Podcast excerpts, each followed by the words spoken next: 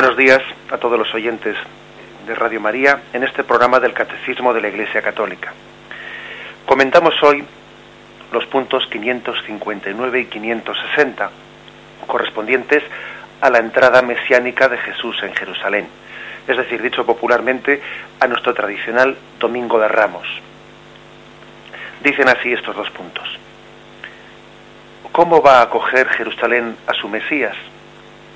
Jesús rehuyó siempre las tentativas populares de hacerle rey, pero elige el momento y prepara los detalles de su entrada mesiánica en la ciudad de David, su padre. Es aclamado como Hijo de David, el que trae la salvación, Osana, quiere decir, sálvanos, danos la salvación. Pues bien, el Rey de la Gloria entra en su ciudad montado en un asno. No conquista la ciudad de Sión, figura de su iglesia, ni por la astucia ni por la violencia, sino por la humildad, que da testimonio de la verdad. Por eso los súbditos de su reino aquel día fueron los niños y los pobres de Dios que le aclamaban como los ángeles lo anunciaron a los pastores. Su aclamación, bendito el que viene en nombre del Señor, ha sido recogida por la Iglesia en el Santus de la liturgia eucarística para introducir al memorial de la Pascua del Señor. La entrada de Jesús en Jerusalén manifiesta la venida del reino, que el Rey Mesías llevará a cabo mediante la Pascua de su muerte y de su resurrección. Con su celebración el Domingo de Ramos, la liturgia de la Iglesia abre la Semana Santa. Pues bien, es un hecho que después de, una cierta reserva que Jesús había tenido en su forma de proceder, él había tenido cuidado, mucho cuidado de, de que su, predicación hubiese podido ser manipulada para intentar proclamarle rey. En la, ciudad, eh, mejor dicho, en la sociedad eh, judía estaba muy convulsa, había en ella un ambiente de expectación política, de liberación de los romanos, y eso hacía que Jesús tomase sus prudencias para no ser manipulado en su mensaje y para que nadie interpretase que su mensaje de salvación coincidía con una liberación política. Por ejemplo, el mismo catecismo ha hecho referencia a cómo en el capítulo sexto del Evangelio de San Juan, el versículo 15, después de que Jesús hizo el milagro de la multiplicación de los panes, la multitud quiso aclamarlo, proclamarlo rey, y Jesús se escapó. Se escapó porque entendió que allí había pues una tentación, un engaño, una desviación de lo que era el verdadero concepto de Mesías. Por ejemplo, también en el Evangelio de San Marcos eh, con mucha frecuencia, muchísima frecuencia, después de que Jesús había hecho un milagro de sanación, de curación, le prohibía al que había sido curado decírselo a nadie, lo cual llama la atención. a esto se le ha solido llamar el secreto mesiánico, es decir, Jesús quería que sus signos de salvación permaneciesen en un contexto religioso y no fuesen eh, manipulados políticamente para hacer de ellos una especie de proclamación de liberador social. Él había tenido esa especie de, por lo tanto, de, prudencia, pero en esta ocasión va a actuar al descubierto. La subida a Jerusalén le exige a él ya poner las, las cartas encima de la mesa asumiendo ciertos riesgos. Él, por lo tanto, va a tomar posesión de la ciudad davídica en un sentido espiritual y entonces sube abiertamente a Jerusalén. Es cierto que también la forma en la que sube a Jerusalén es una forma humilde, una forma que él también eh, busca, es profeso, para purificar las imágenes que podrían dar lugar a la entrada de un rey temporal, de alguien que busca la gloria humana.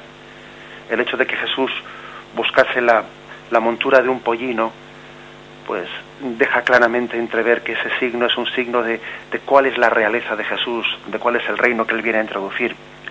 Se trata de una montura humilde de los rabinos y de la gente del pueblo, símbolo de la paz, comparando con los caballos de los conquistadores. Entra en la capital del reino davídico montado en un humilde pollino. No entra, pues, ¿no? Con esos caballos. No sé si recordáis esa, esa anécdota que cuentan los historiadores de que muchos de los indios nativos de, de América cuando los conquistadores españoles allí llegaron eh, pues montados en sus grandes caballos y cabalgaduras y con armaduras, muchos indios al ver aquella, aquella, aquellas monturas llegaron a pensar que los conquistadores, los hombres que iban montados encima de aquellos grandes caballos, eran un solo ser. No, no, no, imaginaban ellos que había una persona montada en un animal, sino pensaban que era un solo ser de un solo cuerpo, el caballo y, el caballero, porque parece que el caballo grande pues es una imagen de, de, poder, de poder dominador. Jesús eligió la imagen del, del pollino. No podemos olvidar que en Génesis capítulo 49, versículo 10-11, se hace una referencia a cuál es la humildad a la vez que también la realeza de esta imagen del pollino. Dice así, no se irá de Judá el báculo, el bastón de mando de entre tus piernas, hasta tanto que le traiga el tributo, y a quien rinda homenaje las naciones. El que ata a la vid su borrico y a la cepa el pollino de su asna, lava en vino su vestimenta y en sangre de uvas su sayo. Es decir, que ya en el Antiguo Testamento había imágenes en las que se ligaba la imagen de la realeza, porque aquí habla del, basto de del bastón de mando, del báculo, es decir, es una imagen de, realeza, pero a su vez ligada a la humildad de esa realeza en, en esta imagen de la borrica de pollino. Es por lo tanto una imagen de, de humildad que si os fijáis engarza perfectamente es la respuesta de Jesús a una de las tentaciones que había que Satanás eh, le había puesto ante sus ojos allí en el desierto. Recordad que una de las tres tentaciones fue llevarle a Jesús a lo alto del alero del templo y de allí, y de allí provocarle diciéndole, tírate de aquí abajo y entra en Jerusalén, pues mm, cayendo de los cielos que tus santos ángeles te cojan y que te desciendan hasta la plaza hasta el centro de la plaza de Jerusalén. Una de las tentaciones que Jesús había tenido en el desierto era la de una entrada triunfalista en Jerusalén, bajado del cielo, traído por manos de los ángeles. Jesús rechazó aquella tentación.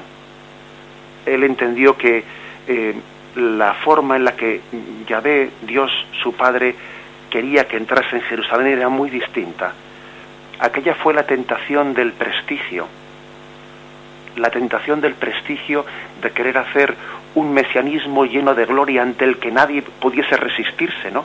Imaginemos lo que hubiese sido si todo Jerusalén hubiese visto que Jesucristo Mm, descendía a Jerusalén desde los cielos traídos por los ángeles. Hubiese sido una entrada ante la que nadie hubiese podido ni siquiera dudar. Allí se hubiese tenido que postrar y humillarse todo el mundo ante tal signo de alguna manera aplastante, ¿no? que no hubiese dado ni, ni margen a que la libertad de nadie hubiese optado ante aquello. Pero no fue esa la forma en la que Dios quiso entrar. No fue a través de un signo del prestigio que se impone a los hombres, sino por el camino de la humildad. Jesús rechazó aquella tentación y su forma de entrar en Jerusalén fue el camino de humildad. También creo que es toda una lección para nosotros, ¿no? La lección de cómo, cómo presentarnos ante los demás. Nuestra tendencia es verdaderamente muchas veces es impositiva, arrolladora, ¿no? Eh, a veces nos avasallamos a las personas. Y sin embargo, mm, Jesús se propone, no se impone él perfectamente en su poder, en su poder divino podría imponerse, pues no. Dios se propone, Dios quiere que nosotros le aceptemos en libertad, en apertura de corazón, en una opción libre. Dios quiere ser nuestro amigo y la amistad se recibe voluntariamente. No quiere ser únicamente nuestro, de alguna manera, nuestro rey impuesto sin amistad. No, quiere ser nuestro amigo, ofrecido y aceptado libre y conscientemente por cada uno de nosotros. Esta fue pues la forma de entrar en Jerusalén, que es todo una imagen, un signo para los cristianos en nuestra relación con los demás. Vamos a meditarlo en un momento de escucha de música.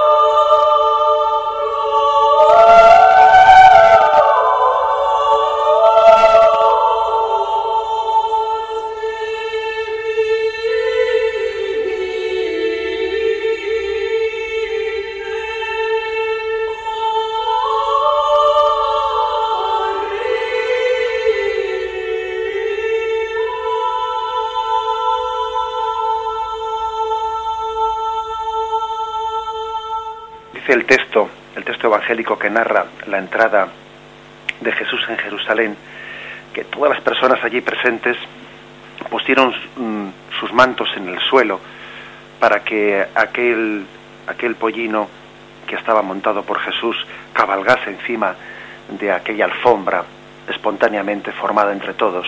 También allí donde no llegaban los mantos ponían ramas para que al pisarla también se elevase pues una especie de, de olor que, que glorificase, que diese gloria a aquel momento. Algunos también, otros textos paralelos narran cómo algunos pusieron su, manto eh, al, lomo de aquel pollino para que Jesús tuviese esa especie de, montura, que eran sus propios mantos. Y que la gente aclamaba, Osana, Osana al rey de David, al que viene en nombre del Señor. La palabra Osana podría, podría, podría ser un poco similar en cuanto a aclamación a nuestro viva, a nuestro viva. Etimológicamente traducido su significación quiere decir Osana, sálvanos, danos la salvación. En aquel momento, por lo tanto, hay una, una referencia a la expectación mesiánica del pueblo de Israel, que esperaba un Mesías, esperaba un Salvador. Osana al que viene en nombre de Yahvé. Esto también nos hace, nos hace recordar un pasaje que unos versículos antes, ¿no? En Mateo 11, versículo 3, había tenido lugar. ¿Eres tú el que ha de venir o tenemos que esperar a otro? Había pues una expectación en torno a Jesús. ¿Eres tú el que estamos esperando? Y ahora se aclama Osana al que viene en nombre del Señor. Hay por lo tanto aquí un reconocimiento de que este era el Mesías esperado. Reconocemos en él nuestra, nuestra salvación y se aclama y se canta y se repite. ¿Cómo no recordar pues aquel al ciego Bartimeo, ¿no? de Jericó, que no hacía más que repetir, Hijo de David, ten compasión de mí, Hijo de David, ten compasión de mí era una especie de reiteración que hasta algunos le cansaban y hasta algunos ya pues les parecía insoportable y le mandaban callar. Pero él no se cansaba, hijo de David, ten compasión de mí, Osana, danos la salvación. El pueblo de Israel había preparado largamente una esperanza mesiánica, esperaba de Dios. Y qué importante es saber esperar de Dios. Es toda una lección para nosotros porque, por desgracia, vivimos mal la virtud de la esperanza cuando en vez de esperar de Dios, pues esperamos nuestra felicidad de cosas humanas, ¿no? Y entonces nuestra esperanza teologal se corrompe y para tener pequeñas esperanzas banales en las que no vamos a obtener la felicidad plena. Hay una, una un cuestionamiento importante a nuestra vida, ¿no? Si nuestra esperanza es teologal, si esperamos de Dios, o si esperamos de los hombres, si esperamos de las cosas, y entonces, bueno, pues eh, obtendremos continuamente frustraciones, porque este mundo no puede darnos una felicidad plena porque no la tiene y no es capaz de darla. Aquí hay pues una imagen de la esperanza mesiánica, Osana, danos la salvación, sálvanos. Esta imagen Osana, creo que es importante que la vivamos, que hagamos de ella una, una invocación, pues yo diría, litánica, una, una, una reiteración, una, una frase que nos sirva para vivir en presencia de Dios. La liturgia ha introducido la palabra osana en el Santus. El Santus, que es el final del prefacio y justamente introduce el canon en el momento de la consagración, el Santus es una, una pieza litúrgica maravillosa que conjuga el Benedictus y, este, y esta invocación del Osana. Los conjuga ambos dos. Osana Vamos a leerlo para que nos demos cuenta cómo esta pieza litúrgica nos, nos mete en este momento de la entrada en Jerusalén. Santo, santo, santo es el Señor. Por una parte aquí está presente el Apocalipsis, Dios del universo. Llenos está en el cielo y la tierra de tu gloria. Osana en el cielo. Bendito el que viene el nombre del Señor. Osana en el cielo. Hay por lo tanto una referencia al Apocalipsis 5, 13 en este triple Osana, en Santo, santo es el Señor, una referencia a la entrada en Jerusalén, bendito el que viene el nombre del Señor, una referencia al Benedictus, nos, nos, será enviado de lo alto. Es una pieza litúrgica que, que compone eh, pues estos pasajes de la Sagrada Escritura. ¿no? La liturgia es una condensación, ¿eh? una condensación de la Sagrada Escritura. Según dicen los liturgistas, el Santus pues, fue fue compuesto pues especialmente, bueno, se fue configurando al paso de los siglos, ¿no? Pero especialmente en el siglo VI, en, eh, en la actual Francia, en la que entonces era la Galia, pues allí fue, tuvo, digamos, el lugar eh, de expresión litúrgica en el, en el que se quedó ya un poco definitivamente compuesto. Bien, el caso es que a nosotros nos sirve mucho el Osana para celebrar bien la Santa Misa. Si decíamos hace poco, ¿no? Pues que la procesión de entrada a la Santa Misa rememora la subida de Jesús a Jerusalén, cuando el sacerdote sale de la sacristía y se pone camino al altar.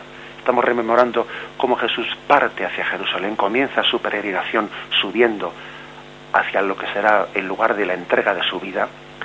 El, el Santus, el Santus es parangonable a Losana, es el momento que nos introduce que nos introduce en la consagración, en la Eucaristía, en el trido pascual. Ya es el momento de introducción a la Santa Misa.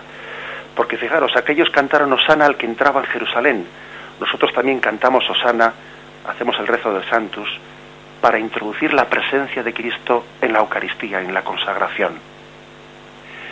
Como San Pío de Pietralcina ¿no? nos enseñó hacer en, alguno de sus, en alguna de sus cartas y de, sus escritos, al vivir la Santa Misa, tenemos que ir en cada parte de ella rememorando una parte de la vida de Jesucristo. En concreto, vivamos el Santus, ¿no? Ese bendito el que viene el nombre del Señor, Osana en el cielo, vivámoslo como esa entrada de Jesús en Jerusalén. Jesús va a entrar, va a hacerse presente en esa consagración eucarística que por otra parte es redentora, es la es el trido pascual, es lo que ocurrió en Jerusalén y nosotros cada vez que estamos en misa y allí proclamamos el Santus, nos estamos uniendo a aquel coro que le aclamó a la entrada de Jerusalén. Y ojalá nosotros no nos callemos, porque si estos callasen gritarían las piedras. Necesitamos aclamarle, cantarle en ese Santus. Sálvanos, Osana, danos tu salvación. Vamos a hacer así esa invocación interior, escuchando un momento la música.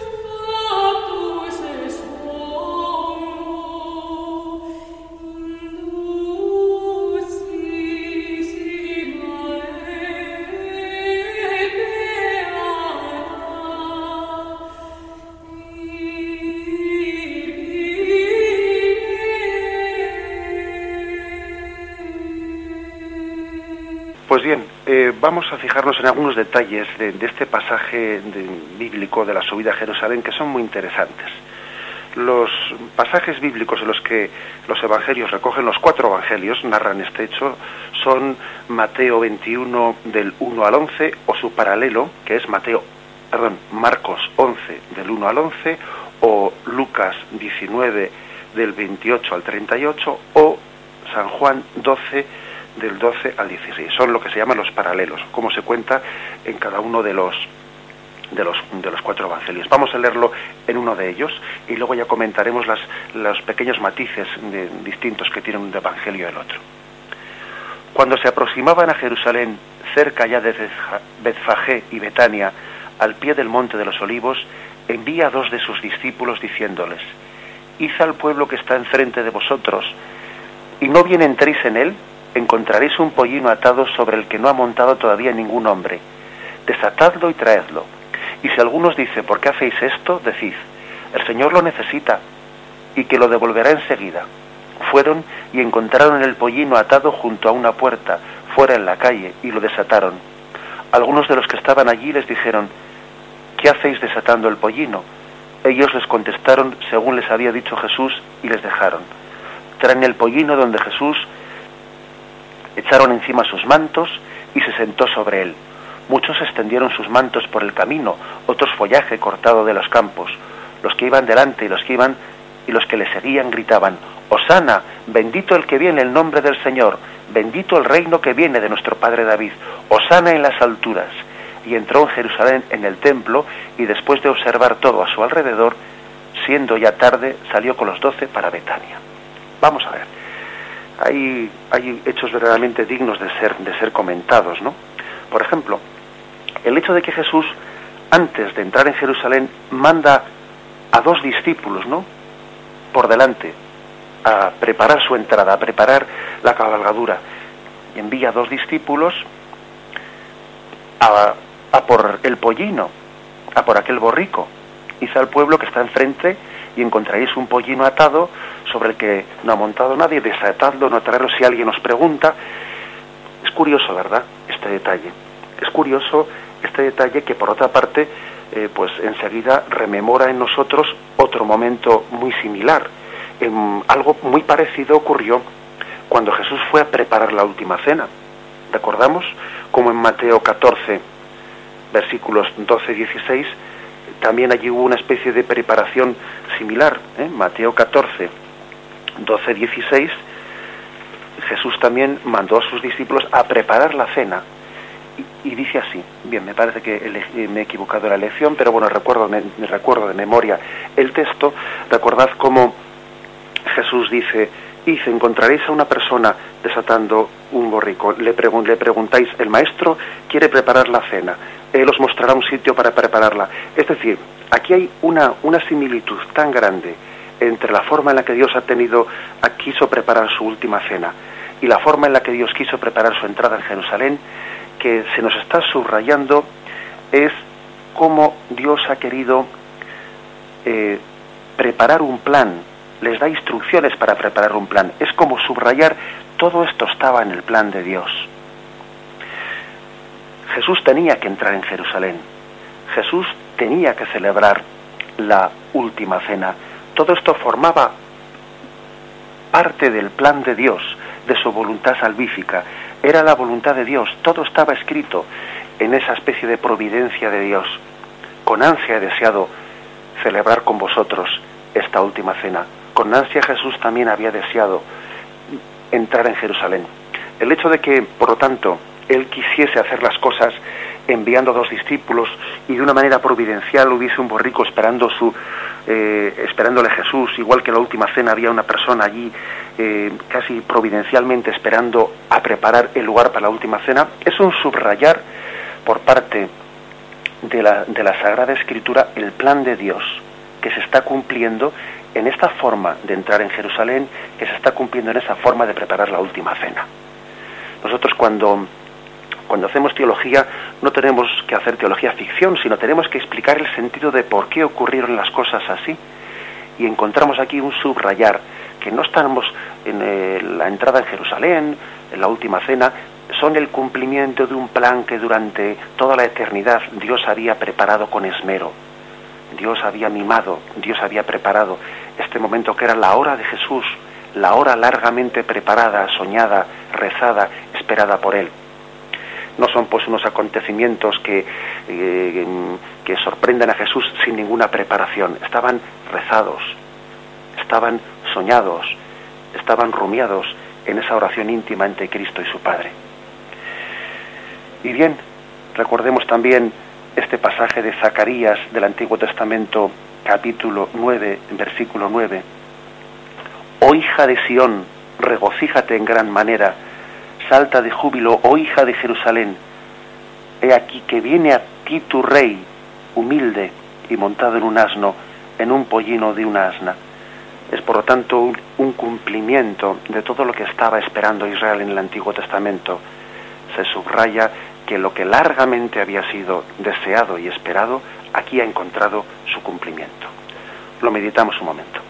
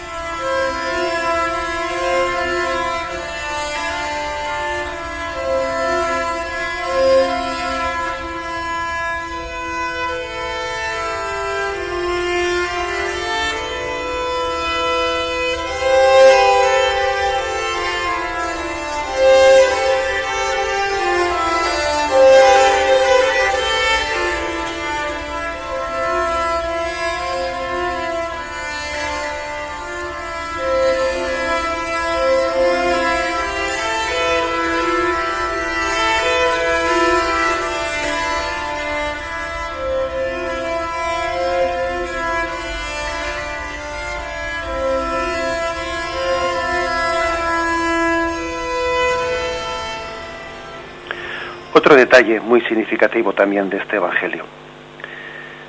Hace notar el evangelista que en aquel pollino no había montado nadie. Fijaros lo que dice, marchad al pueblo que está enfrente de vosotros y al momento entrando en él encontraréis un pollino atado en el que ninguno de los hombres se ha sentado aún. Soltadlo y traedlo. Y si alguno os dice, ¿por qué hacéis eso? Decir, el Señor tiene necesidad de él. Es curioso el detalle del evangelista que mm, está recogido por lo menos por dos de ellos, por Marcos y por Lucas. Ellos dos añaden el detalle de que en aquel pollino Jesús dijo que no había todavía montado nadie. Era como un pollino todavía pues a estrenar, para entendernos. Y, uno dice, ¿y esto, y este detalle qué, qué significado puede tener, verdad? Y enseguida viene a nuestra memoria otro pasaje del Evangelio que también es similar. Me imagino que muchos estaréis pensando en él ya. Cuando en Lucas 23, 53 se hace referencia a que a Jesús se le enterró en un sepulcro en el cual todavía no había sido sepultado nadie. ¿Lo recordáis? Lucas 23, versículo 53 dice, y después de descolgarle, lo envolvió en una sábana y lo puso en un sepulcro excavado en la roca en la que nadie había sido puesto todavía. El sepulcro en el que Jesús fue sepultado era un sepulcro virgen. El pollino en el que Jesús montó era un pollino en el que nadie había montado nunca. Es un detalle, detalle que es imposible que el escriturista recogiese pues, mm, sin, sin ningún tipo de significación. En los evangelios no hay palabras que sean eh, que estén de sobra. Todas ellas han sido inspiradas por Dios, ¿no? Y tiene una intencionalidad. ¿Cuál es pues la intención de ese detalle? Que en ese pollino no había montado nadie, que en ese sepulcro todavía no había sido enterrado nadie. Es sin duda alguna una, una forma de resaltar la dignidad de Jesús. Él es el hombre nuevo. Él es el hombre nuevo. Y nosotros seremos conformados conforme a, a esa imagen del hombre nuevo.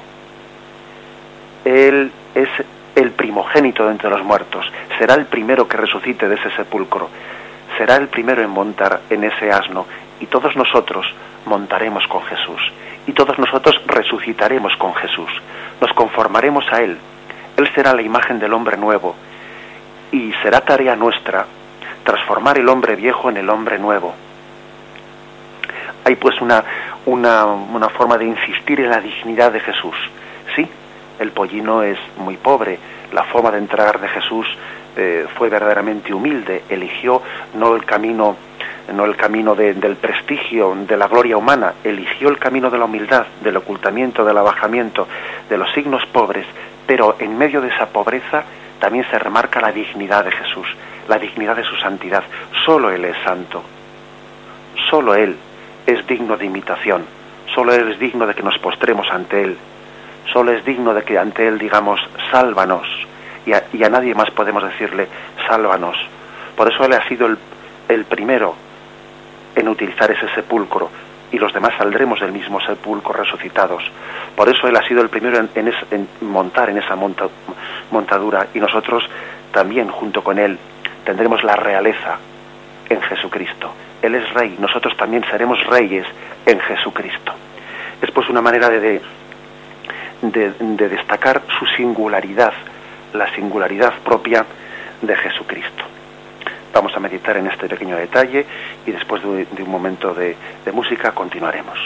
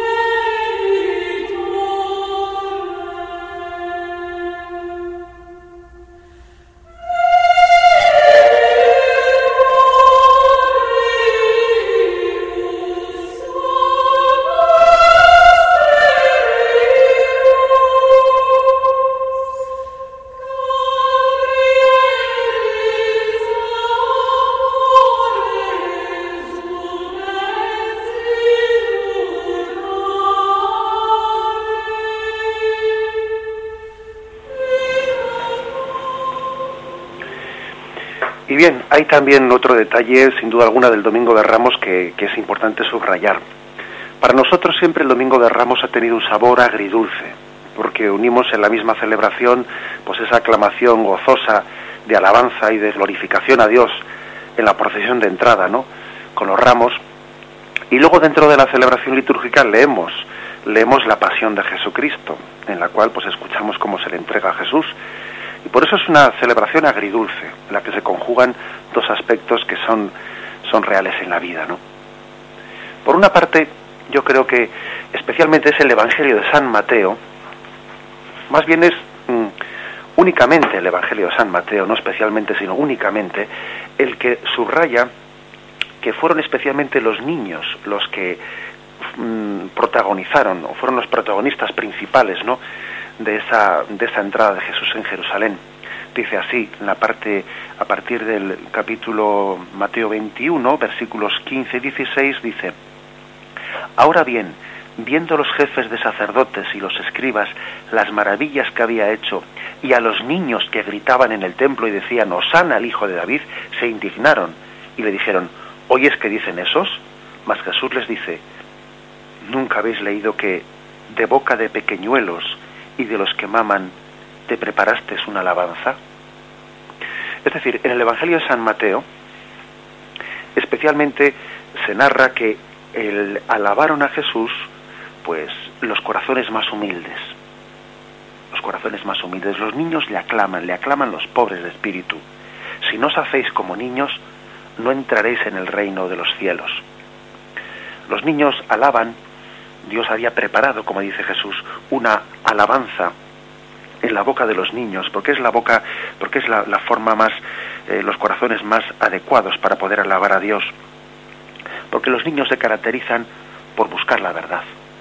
Ellos buscan la verdad. En esa fase que tienen de su vida que todo es preguntar, ¿no? ¿Y esto por qué? ¿Y esto cómo es? ¿Y esto por qué? Y cuando eh, se encuentran con la verdad, se quedan con ella.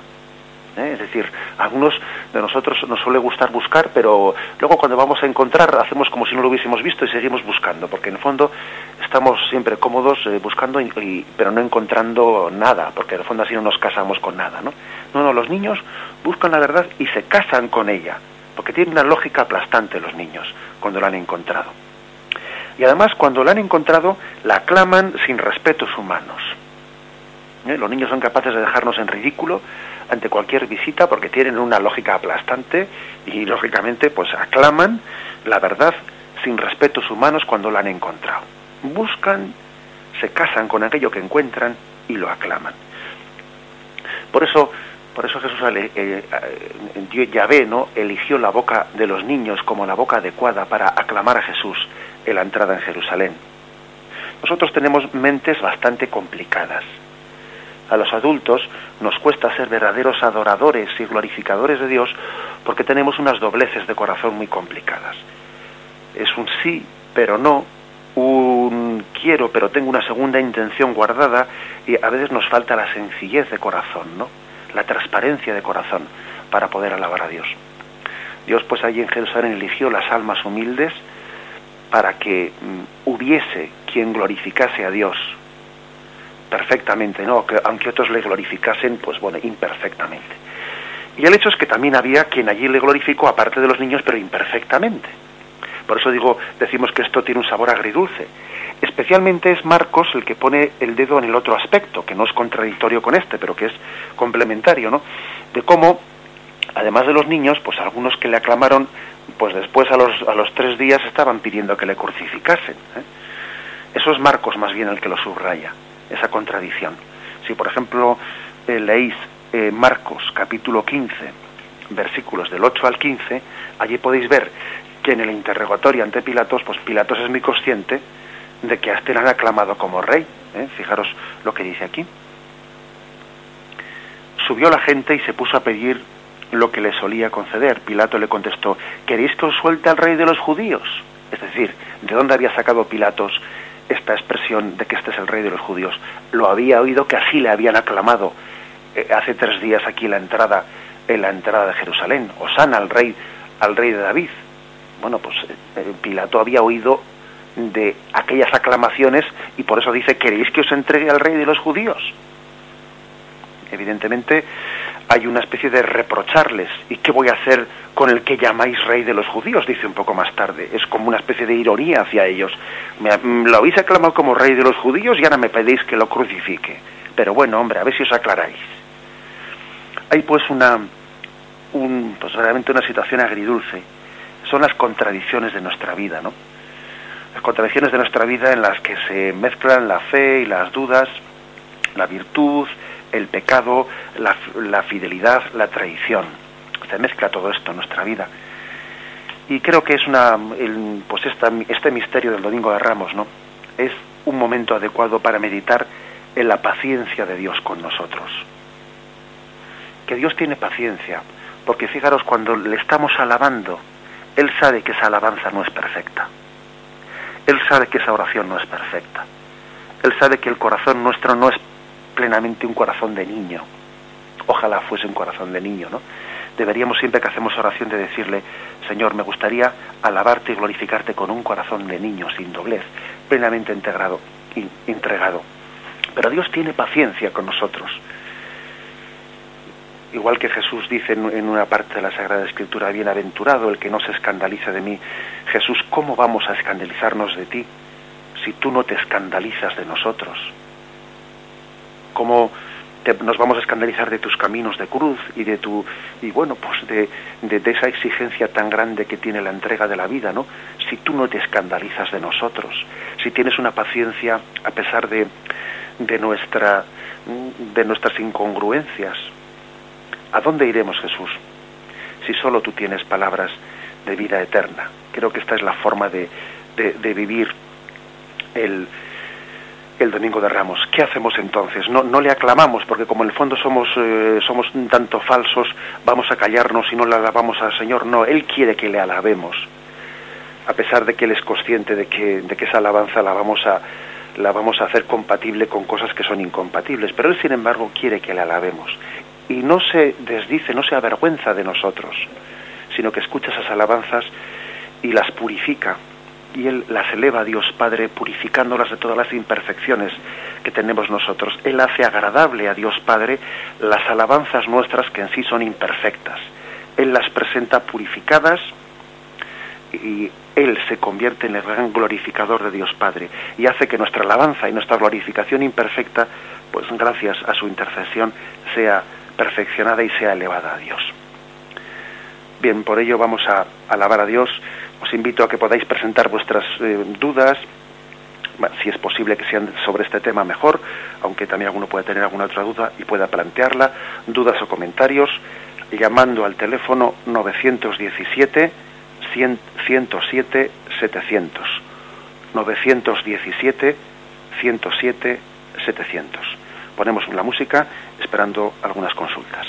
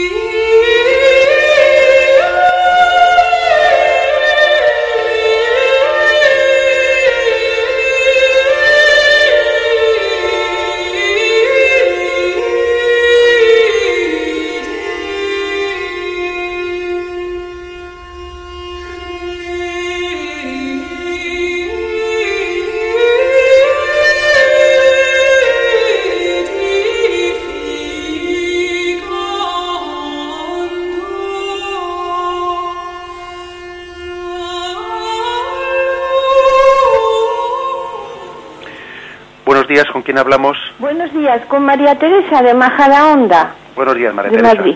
Pues para darle las gracias, porque estas explicaciones nunca las había oído. Y ahora cuando estemos rezando y estemos en la misa, pues se lo sana que, que empieza alabando al Señor de esa manera. Así que le doy las gracias. Y lo mismo la otra explicación que nos ha dado usted, de el del pollino y de que estaba nuevo el sepulcro y todo esto y el pollino sin usar.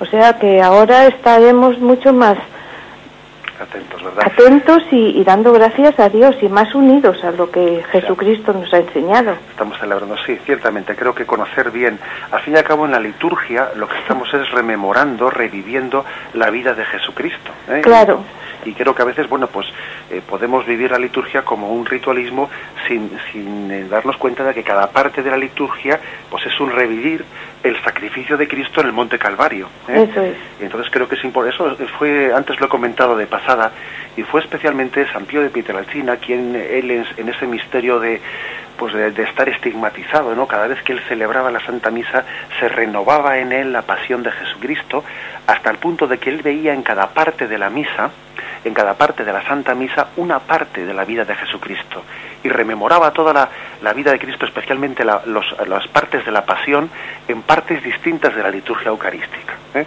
Ya lo creo. Pues muchas gracias. Hoy cuando vaya a la misa que sea dentro de una hora, pues estaré mucho más atenta y, disfrutaré y ofreceré más a Jesús, al Padre, el sacrificio de Jesús en la cruz. Bueno, pues muchísimas gracias. ¿Tenemos alguna llamada más? ¿Con quién hablamos? Sí. Muy buenos días, ¿con quién hablamos? Sí, buenos días. Buenos días, sí. ¿Es a mí? Sí, sí, dígame. Hola, buenos días. Mire, me llamo Isabel y llamo de Madrid. Simplemente era para darle la enhorabuena porque su explicación es eh, creo que la entendemos todo el mundo, el más listo, el menos listo, el que tiene más teología, el que tiene menos, y nos hace comprender la Eucaristía y todos los momentos de una manera, pues, mm, que la vive, que la siente, porque efectivamente hay cosas, ¿no?, que yo mm, afortunadamente eh, llevo mucho tiempo metida en la iglesia y bueno, más o menos sé por dónde, pero mm, pero hay cosas que, que, que la estoy descubriendo con usted y ya llevo bastante tiempo metida. Y era simplemente darle la enhorabuena, darle la gracia, no por eso menospreciar al Padre Julio, ni muchísimo menos, pero bueno, que no sé, me, me, me, me llene cada día que le oigo, pues digo, bendito sea Dios, porque, porque ahora comprendo todas las cosas. Así que nada más, muchas gracias y que siga adelante. Pues muy bien, adelante, pues demos gloria a Dios, ¿eh? que nos sirvan eh, mutuamente por los comentarios. La verdad es que en el catecismo eh, el problema que tenemos pues es, es, eso, ¿no? que hay muchos tesoros que están un poco sin descubrir, pero creo que el catecismo hace el gran esfuerzo de sacar de la tradición, especialmente de los padres de la Iglesia, muchos detalles que son grandemente enriquecedores ¿no? y que tenemos que rescatarlos para entender mejor el misterio, el misterio del cristianismo pues reflejado en la liturgia.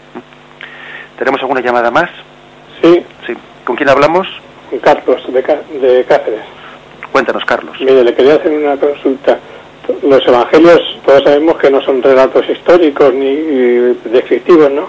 Que hay muchas cosas de pedagogía. Entonces, por ejemplo, en lo que ha dicho usted de, que Cristo mandó desatar el pollino que no había montado nadie, hay que, eh, que digamos, de tradición o pedagogía o de, de realidad. Vamos a ver, bien, de acuerdo, le, agradezco la pregunta. Le respondo por, por la radio, si le parece. Para hacer. Bueno, vamos a ver, em, yo creo que em, es cierto que los evangelios eh, no son no son un relato historiográfico, ¿no? que, que tenga como la intención de, de, recoger únicamente una pura historiografía, sino que también hace una teología y una interpretación una interpretación religiosa. Ahora, tampoco sería correcto decir que los evangelios no son históricos. Ojo, los evangelios son históricos eh, porque están narrando, eh, narrando las palabras y los hechos de Jesús, eso sí, eh, mm, viendo en ellos el cumplimiento del Antiguo Testamento y viendo en ellos pues, pues la, la, luz de Dios mm, para el hombre actual. Pero mm, hay que afirmar claramente que los evangelios son históricos, ¿eh? son históricos. No cabe decir, por lo tanto, que como en ellos hay, hay pues eh, eh, una especie de referencias al Antiguo Testamento, etcétera, pues ellos sean invenciones del escritorista. No, los evangelios son históricos y hay muchos, por otra parte, hoy en día existen lo que se llaman los criterios de historicidad para para intentar demostrar, no ya desde el punto de vista de fe, sino de punto desde el punto de vista historiográfico, cómo hay determinados pasajes que pueden llegar, que, o sea, que podemos intentar demostrar que son históricos, ¿no? Eh, criterios historiográficos para entender por qué la narración de la resurrección es histórica y no, y no inventada por el evangelista. Criterios historiográficos para, para narrar eh, por qué la confesión de Pedro, tú eres Pedro, sobre esta piedra edificar en mi iglesia, es histórica y no fue, y no fue inventada por el evangelista. Eso se llama criterios de historicidad. ¿eh? Le pongo únicamente un ejemplo, porque es que esto, la verdad es que necesitaríamos casi un programa, no, varios programas para hablar de esto. Le pongo un ejemplo. Eh, un criterio de historicidad por el que sabemos que, que el pasaje de tú eres Pedro sobre esta piedra edificar en mi iglesia es histórico.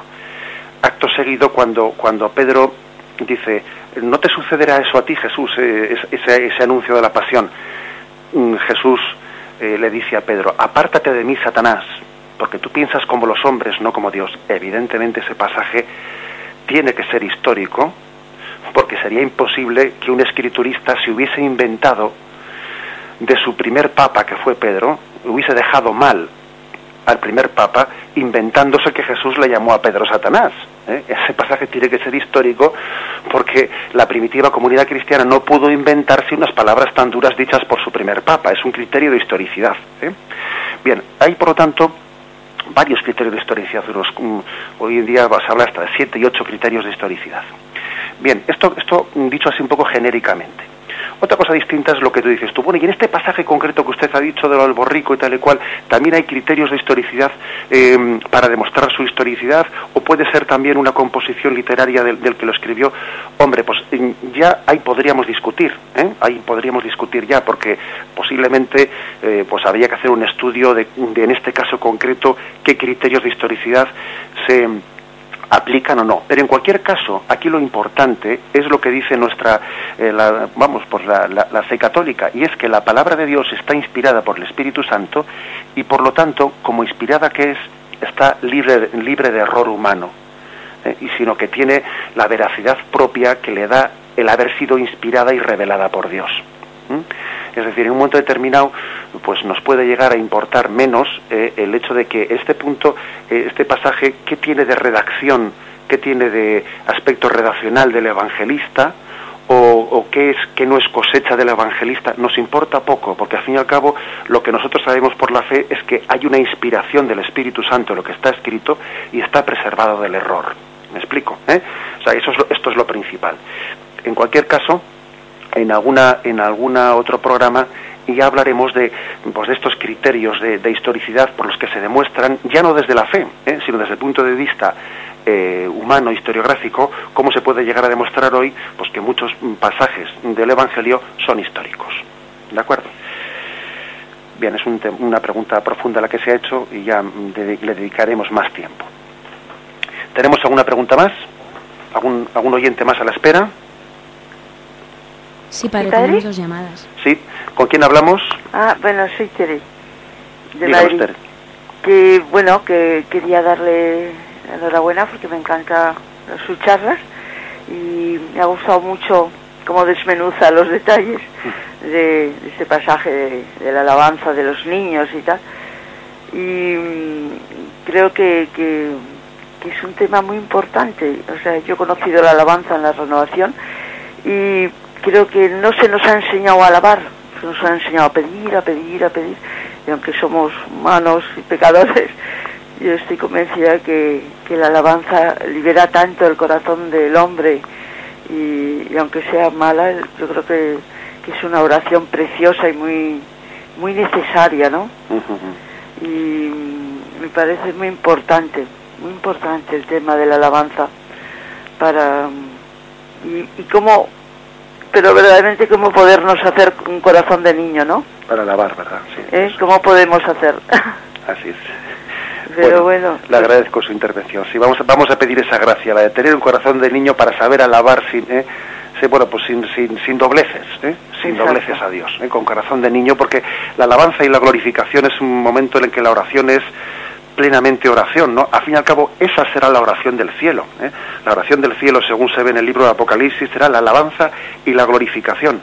¿eh? allí no habrá oración de petición en el cielo. ¿no? En el cielo habrá únicamente oración de alabanza y de glorificación. Bueno es que nos ejercitemos aquí a la oración que será eterna en el cielo. Bien, le agradecemos mucho su llamada. ¿eh? Gracias. Bien, muchísimas gracias a todos los oyentes. vamos a hacer nuestra, ¿no? Esta este momento de la entrada de Jesús en Jerusalén, como ha dicho algún oyente, que nos mm, ayude más a vivir especialmente la Santa Misa. Alabado sea Jesucristo.